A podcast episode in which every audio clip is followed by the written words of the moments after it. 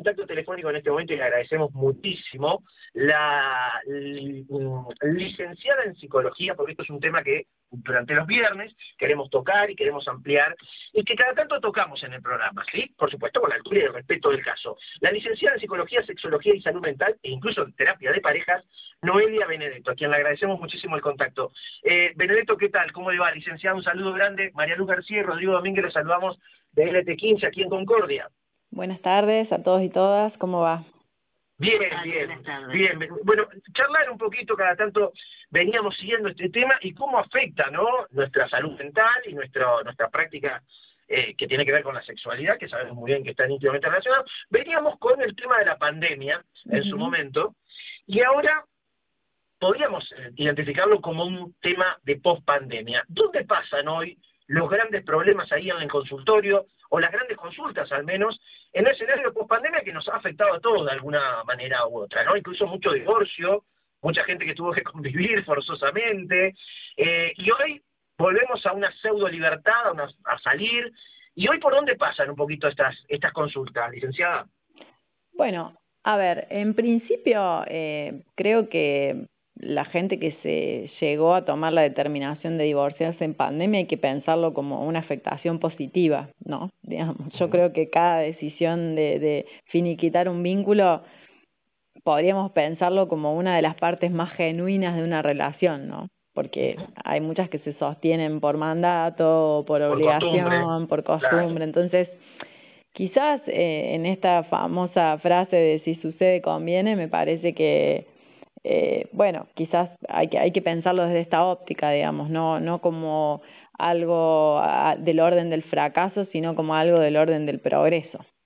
Pero mm, la realidad es que todo contexto que resulte estresor ¿sí? o estresante va a ir impactando en todas las, las esferas de nuestra vida. En, en principio estar como mucho tiempo bajo situaciones de, de un estrés así como agudo puede impactar tres sistemas, en tres sistemas. Uno sería el ciclo sueño-vigilia, ¿sí? Mucha gente con insomnio, sí, muchísima. Algún tipo de afectación gastrointestinal, ¿sí? Esto de de repente gastritis, acidez, eh, la comida no me cae bien, y bueno, todas unas cuestiones que, que, que son de otra área, pero que también tienen un impacto emocional. Y también la cuestión sexual, ¿sí? Todo, lo, todo lo que eleve los niveles de estrés va a impactar aumentando los niveles de cortisol, ¿sí? entre otras cosas, y eso también lo que hace influye, influye en una baja de la libido, en principio. Pero si yo estoy bajo una ansiedad eh, que, que perdura, es muy probable también o que no tenga disponibilidad para lo sexual, ¿sí? Es decir, mi interés en esto baje, ya sea para una sexualidad individual o compartida, ¿sí? la autoestimulación también. O bien en algunas personas esto aumente, ¿sí? Es decir, ah. eh, ven algún tipo de, eh, eh, bueno, de, de, de regulación emocional en el hecho de acceder a alguna situación sexual. Y después sí, o, refugio, ¿no? Decir, bueno, me va, va tan mal en el contexto, salgo afuera y son todos problemas, vengo a mi casa y bueno, tengo, ¿no? Me, dedico un tiempo para mí, ¿no? Sí, como un mecanismo compensatorio, ¿sí? Pero eso mm, es, eso varía de acuerdo a cada persona, cómo resuelve, sus, mm. si es que la llega a resolver o cómo gestiona sus situaciones que le generan alertas, ansiedades, angustias o malestares. Y después, en el consultorio, mm, las dificultades sexuales que, que, por las que más consultan tiene que ver con cuestiones directivas, con cuestiones eyaculatorias y con cuestiones del deseo y del orgasmo. Y todas están afectadas por el estrés. ¿sí? Son todas cuestiones en las que si empezamos a, digamos, la punta del iceberg es la dificultad sexual, pero si vamos más abajo, casi siempre hay factores, obviamente, vinculares, el contexto, la educación sexual eh, recibida o no recibida también, eh, pero el, estrés te diría que es un marco que absorbe muchísimas esferas de nuestra vida. Claro, porque la pregunta está relacionada inclusive a esto, ¿no? Este, si bien hoy tenemos un escenario, podríamos catalogarlo así, ¿no? Si me escucha algún virólogo algún clínico me, me, me quiere corregir. Pues estamos en un escenario post-pandémico, pero por otro lado, todos los argentinos estamos surcados por los problemas económicos, ¿no? Hoy volvió a estar a interpelarnos de todo punto de vista. El tema económico, el tema de la inflación, la incertidumbre, el laburo, el trabajo, me van a seguir pagando, eh, la plata no me alcanza. Entonces, también es, en su momento la pandemia era un estrés y ahora a lo mejor eh, tenemos posibilidades de canalizarlo por otro lado, con salidas, con amigos, con el ritual de la juntada, pero por otro lado tenemos este condicionamiento económico, ¿no? que también redunda en un estrés. Sí, porque justamente son todos contextos no esperables. Entonces, lo impredecible hace que las ansiedades aumenten. ¿sí? ¿Cómo puedo yo hacer una gestión de una ansiedad en un contexto donde yo no sé qué va a pasar mañana? Nunca sé. ¿Sí? Es, es, es justamente todo lo que pasa, tanto en la pandemia como ahora. En la pandemia también había un cruce con lo socioeconómico, ¿no? Pero de repente, esto que vos decías, las posibilidades de a lo mejor eh, espacios de ocio y esparcimiento estaban limitados, entonces quizás hubo una merma en los ingresos, pero también hubo una merma en los gastos o en los egresos. Hoy en día hay más disponibilidad, digamos, para eh, de repente generar gastos en estos espacios, pero obviamente que la capacidad o el poder adquisitivo va bajando día a día en función de la, de la inflación. Y entonces estas reacciones, ¿sí? donde se vuelve muy, pregnante, muy pregnante el contexto socioeconómico y qué va a pasar de mí y cómo voy a llegar a fin de mes y la plata que tengo hoy eh, siempre va a ser eh, más de la que voy a tener mañana y qué hago con eso si en realidad tampoco puedo hacer inversiones como en otro momento, ¿no? Digamos, eh, estamos en un país donde ha descansado muchísimo en esto de dolarizarse. Y hoy en día no es una operación tan simple tampoco.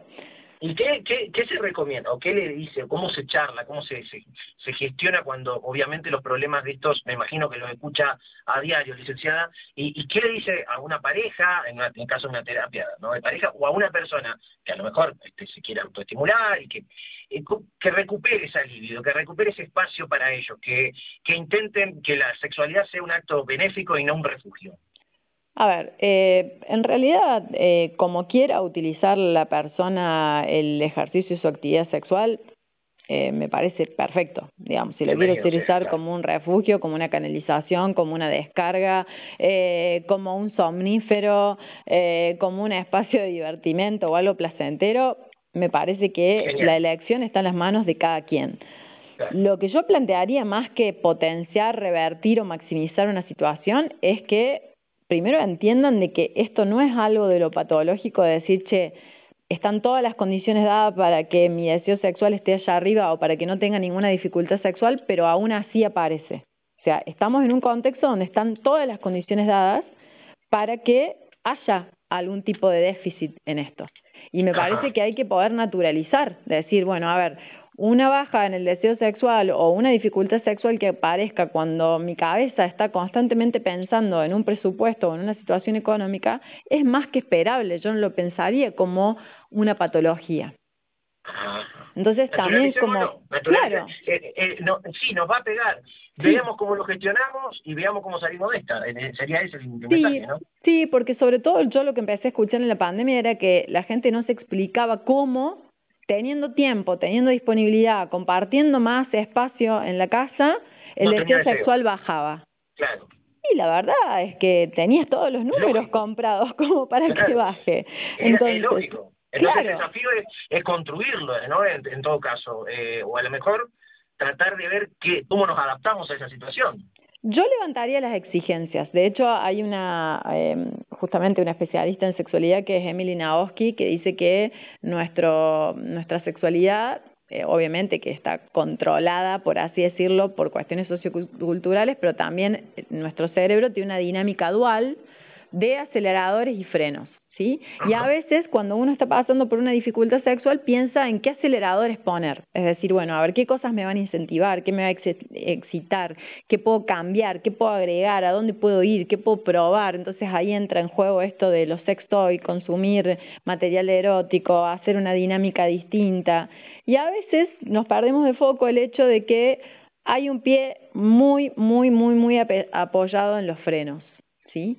Y ah. estas cosas, obviamente que funcionan como frenos, estar todo el día rumiando, que nuestros pensamientos estén muy centrados en esto, obviamente que funcionan, operan como frenos, pero también el hecho de que no esté rindiendo de determinada manera o que el deseo no vuelva y estoy esperando que vuelva porque eh, mi pareja o mi vínculo eh, ya me va a empezar a reclamar o ya pasaron tantos días desde la última vez o cómo puede ser que no tenga ganas de autoestimularme como hace unos meses.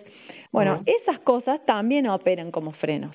Entonces me parece que justamente lejos de cada persona después tendrá su propia gestión de las situaciones, pero es primordial no exigirse, es decir, cuando esto, cuando rendir se vuelve una necesidad, claramente que lo vamos a alejar del plano de lo placentero. Nada, nada del plano de lo placentero nunca va a estar relacionado con algo que necesitemos. Eso una obligación nunca puede generar placer, no, eso se aleja, lo aleja, lo aleja, lo, lo anula, entonces lo condiciona, y, se vuelve una exigencia y la verdad es que nadie tiene ganas de trabajar sobre algo que le genera una exigencia, digamos, algo placentero te, te lleva, digamos, hay una iniciativa. Claro, claro.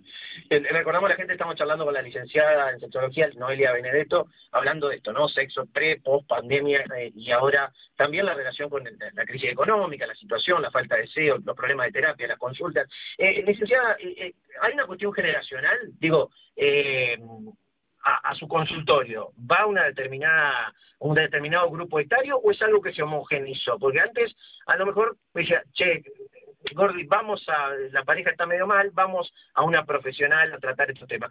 Eh, y antes a lo mejor eso no existía. Hoy quizás es más naturalizado. ¿Hay una cuestión generacional de si tiene este, pacientes de un determinado grupo etario o es algo homogéneo hoy? La verdad es que yo tengo usuarios y usuarias de todas las edades, ¿sí? Eh, Probablemente yo, mm, quizás el, perfil comunicacional mío haga que llegue gente eh, más joven, sí, eh, desde adolescentes hasta, hasta jóvenes adultos, pero, pero también hay gente eh, mucho más grande, digamos, también que accede al espacio. Yo creo que justamente hay muchas generaciones que hay información, educación en relación a la sexualidad que no la han recibido de ninguna manera y que eh, tampoco son nativos o nativas tecnológicas como para poder gestionarse esa información por otras vías.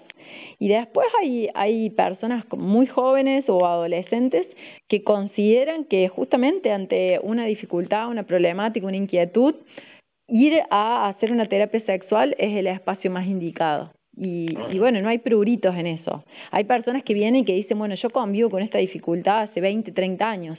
Y a lo mejor las personas jóvenes, eh, no sé, por así decirlo, se permiten esta consulta eh, más en el corto plazo. Ah, claro. ¿Sí? Son, son otros tiempos, manejan otros tiempos. Sí, también hay otras opciones, ¿no? Digamos, no, no es lo mismo la visibilización que tienen los y las profesionales de la sexología de, no sé, pensemos en cinco años a esta parte. Claro. ¿no? y aparte me, me, me, quedo con lo que usted arrancaba, esto está, esto está buenísimo, esto de, porque a lo mejor uno dice, voy a, a terapia de pareja para no separarme de mi pareja, y, y, a lo mejor el separarte de tu pareja, a lo mejor vas a terapia para separarte de tu pareja, para darte cuenta de que no es compatible, o que a lo mejor lo único que lo ataba era el sexo, por ejemplo, ¿no? Y decir, che, bueno, pero hay otras cosas, entonces está bueno tomarnos un tiempo. O sea, no está mal tomarse o, considerar un fracaso ir a una terapia de pareja para no, separarse. para nada. Inclusive hay personas que a lo mejor inician la terapia como pareja y, y se dan cuenta, digamos, que esta cuestión vincular eh, tiene que llegar a su fin, pero también entienden que la cuestión parental, si hay hijos o hijas, es algo que va a perdurar. Entonces vienen a poder trabajar también ese vínculo, ¿no? Digamos que eh, se va a sostener, o sea, podemos dejar de eh, funcionar eh, en el rol de, de, de, pareja, pero no como padre y madre. Entonces también a veces se vienen a eh, trabajar esas, ese tipo de motivos de consulta. Pero de ninguna manera me parece que, que el hecho de que una pareja llegue a su fin sea un fracaso ni personal ni vincular, digamos, me parece como un como un ejemplo, ya sé que a veces se hace de, de, de maneras más o menos complejas, de, del reconocimiento de decir, bueno, el vínculo fue funcional determinado tiempo, hubo momentos en que nos elegimos y que justamente nos pudimos hacer bien, hasta que en determinado momento eso mismo que hacíamos, ya está, dejó de funcionar. Eh, la última, porque estamos sobre el servicio informativo, pero le agradecemos muchísimo este contacto. Cada tanto tener estas charlas, la verdad, nos hace muy bien. Recién mencionaba, bueno, el tema de la autosatisfacción, del uso de juguetes, de roles, de disfraces, prácticas que mientras son consensuadas están geniales. Eh, y, le ha tocado o le toca, porque hoy los chicos manejan otras convenciones. A, nosotros, te está hablando una persona de más de 40 años, ¿no?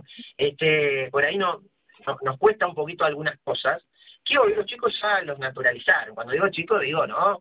Veinteañeros, treintañeros, en donde las parejas a lo mejor no son binarias y no son cerradas, sino que son abiertas, e incluso a veces parejas que son, no son parejas, sino que son tres, cuatro. Le ha tocado ese tipo de, iba a decir una barbaridad, pero de, parejas no convencionales, por decirlo de alguna manera, o no, no... Son vínculos no, vínculos no mono, les llamo yo, vínculos no mononormados. sí, claro, y que no son eh, exclusivos, ¿eh? vínculos no exclusivos. Claro, a ver, eh, yo de por sí formo parte de lo que se llama la Open Guía, hay una organización en Argentina que se llama Relaciones Abiertas, que tiene un segmento en su página donde justamente eh, hay como una especie de recursero donde hay profesionales que eh, están formados en la temática de justamente los vínculos no mononormados y eh, bueno, formo parte de esa Open Guía. Así que gran parte de, de mi turnero está conformado no tan solo por vínculos monogámicos, ¿sí? de parejas cerradas, sino también para personas que ya están en vínculos no monogámicos, de repente a lo mejor eh, vínculos poliamorosos o hay personas que eh, conforman una trieja o a lo mejor personas que, que sí tienen un vínculo monogámico pero que en algún aspecto de la pareja quieren abrirlo. ¿Sí? El proceso de la apertura también vienen a consultar por eso, ¿sí? Porque, ah. eh, o también revisar el contrato de pareja en relación a las exclusividades, ¿sí? La cuestión de lo sexual, la cuestión de lo afectivo, la cuestión de la convivencia, eh, la cuestión de, de, cierta intimidad o hasta, bueno, cuestiones que tienen que ver con, con todo lo que compartimos entre compañeros y compañeras cuando nos vinculamos, ¿no? ¿Y eso eh, va en ascenso, ese tipo de casos, o se ha estabilizado, o, es algo estándar? Yo creo que, a ver, hay una distribución en la población de, de, de, parejas o de vínculos monogámicos, como no, digamos, quizás en, en otro momento era algo que estaba como más invisibilizado, eh, ah. patologizado, eh, bajo cierta mirada bastante moral, ¿sí? hay como una corrección política a que hay algo que se llama justamente eh, mononorma y amatonorma, que es justamente las normas implícitas en la sociedad que implican que solamente nos podemos vincular de determinada manera y con determinadas personas y bajo un solo tipo de afecto que sería el amor romántico. Bueno, eso gracias a la visibilización, sí, y a, y a, muchos y muchas activistas, eso ha ido cambiando y probablemente haya más personas que ven esto como una opción y no como algo que empiezan a registrar o ven que no pueden hacer funcionar. Hay personas que vienen y me dicen, yo la verdad es que no puedo sostener un vínculo monogámico. Así como hay personas que vienen y me dicen, yo no podría habitar un vínculo no monogámico. Me imagino que el tema, el tema de que en una pareja, que a lo mejor viene con la tradición monogámica exclusiva, y que uno de los integrantes quiere abrir, me imagino que ahí se debe dar el foco de conflictividad más grande, ¿no? Porque uno quiere y el otro no. Sí, sí, porque bueno, cuando uno no quiere, dos no pueden, ¿no es cierto? Entonces, eh, ahí el tema es justamente revisar estas cuestiones del consenso y el consentimiento y ver si ese recontrato se hace realmente por el deseo o la agencia de cada una de las partes o bien hay una persona que dice, bueno, la verdad que esto no tiene que ver conmigo, pero es la única forma de sostener un vínculo con esta persona que sí quiero. Y bueno, y ahí hay cuestiones que, que, que pueden llegar a ser complejas. Sí, sí, porque una cosa es justamente esto, que una persona sienta que está obligada en un vínculo monogámico y hay otras personas para las cuales les un, digamos, no les representa dificultad sostener un vínculo monogámico. De hecho, no, no registran atracción por otras personas. O el hecho de, de, de no hacerles lugar a esa atracción no les genera conflicto. En vez hay otras personas que sí, que dicen, a ver, realmente hay una, tengo que ejercer una represión muy, muy fuerte para no hacer lo que deseo. Licenciada, nos quedamos sin tiempo, pero la verdad interesantísima como siempre y le agradecemos el suyo, ¿eh? su tiempo. Muchísimas gracias a ustedes por la invitación y que bueno, que tengan un lindo fin de semana. Noelia Benedetto, licenciada en Psicología, Sexología, Salud Mental, Terapia de Parejas. nos quedaría una patita este, después para charlar y seguramente la semana que viene lo vamos a hacer, para charlar con nuestros amigos, ¿se acuerdan de nuestros amigos que vendían este, artículos que tienen que ver con esto, justamente, ¿no? Como artículos de juguetes sexuales y demás. Así que seguramente la semana que viene vamos a hacer una notita con eso y cerramos un, pequeño informe sobre esta, la sexología, la sexualidad, mejor dicho, en post pandemia.